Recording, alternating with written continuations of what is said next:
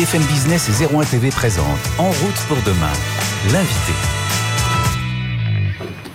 Avec cet ouvrage que je tiens entre les mains, la robot mobile de Franck Cazenave qui est avec nous sur ce plateau. Bonjour Franck, merci beaucoup d'être avec nous aujourd'hui. Bonjour Pauline, bonjour François. Et bienvenue. Franck, on vous connaît depuis quelques années, puisque vous êtes un spécialiste de la mobilité. Vous suivez toutes ces questions, notamment sur la, voiture autonome, et puis aussi ce dont on parlait il y a quelques instants avec, avec Julien, en fait, de l'arrivée des GAFA dans l'automobile, de l'automobile avec les GAFA, enfin, de cette espèce de révolution euh, à la fois passionnante et, très compliquée.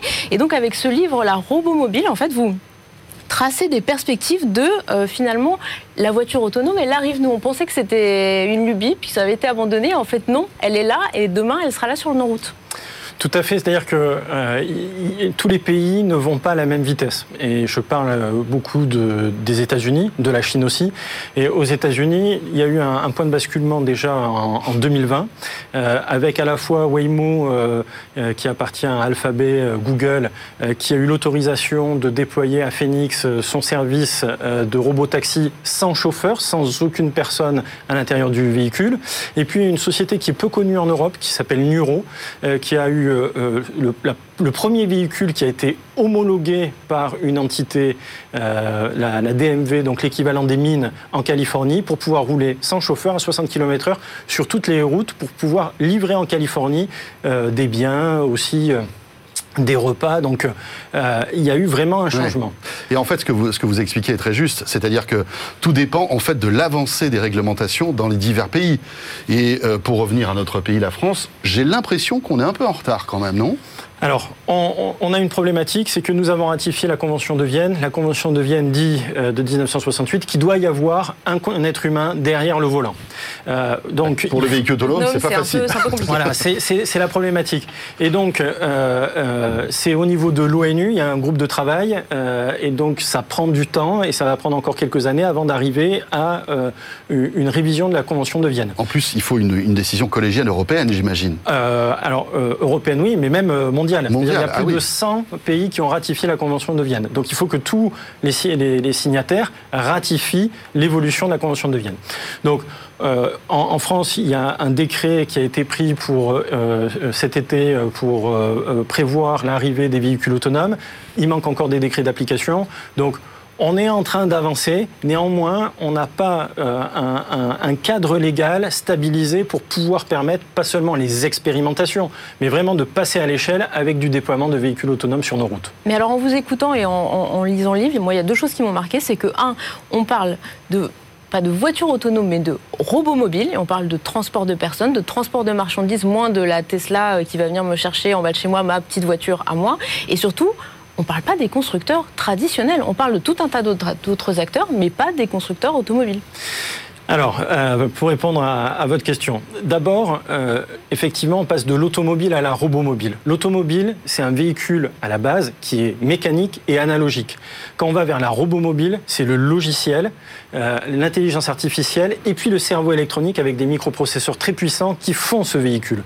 Sur les microprocesseurs, les leaders mondiaux, c'est Nvidia, Intel, Qualcomm. La puissance de calcul, pas, elle n'est pas chez le constructeur aujourd'hui. Bah, le seul constructeur qui a décidé de faire son microprocesseur, c'est Tesla. Tout à fait. D'accord Donc tous les autres constructeurs. Mais qui est avant tout une entreprise technologique avant d'être un mm. constructeur de, véhicules. C'est ça qui est intéressant. Tout à fait. Donc qui a fait, je dirais, un véhicule complètement digital, mm. électrique, avec euh, euh, des logiciels directement issus de l'informatique et la puissance de calcul. Donc euh, Tesla est né comme un véhicule digital. Les constructeurs automobiles viennent du monde euh, du XXe siècle, l'ancien monde. l'ancien monde, mécanique, analogique, et, doivent se transformer avec le logiciel et avec la puissance de calcul. Donc effectivement, quand le véhicule se conduit tout seul, ça devient un robot. Parce que être propriétaire aussi à titre individuel d'un véhicule qui se conduit tout seul, 90% du temps, un véhicule est garé, mhm. donc il y aura moins de sens. C'est pour ça que dans le livre, j'explique que finalement, la robomobile va être aussi le chaînon manquant des transports euh, en commun et qu'on va pouvoir multiplier avec des navettes, à la fois du service à la demande, mais aussi du service de bus qui pourra être assuré avec des navettes autonomes. Donc c'est plus seulement de la mobilité individuelle, c'est de la mobilité sur route qui peut être à la fois individuelle et collective. Et ça, ça va arriver quand? Parce que vu qu'on parlait justement de ces questions de, législation, on pense déjà les sommes qu'il faut investir pour toute la mobilité rien qu'électrique. On se dit, est-ce qu'on a encore euh, de l'argent pour investir dans cette mobilité autonome? Alors justement, c'est parce qu'il faut investir beaucoup d'argent pour euh, transformer euh, la mobilité au niveau du développement durable, et, j'en parle dans, le livre, 16% hein. des émissions de CO2 sont dues à la mobilité individuelle.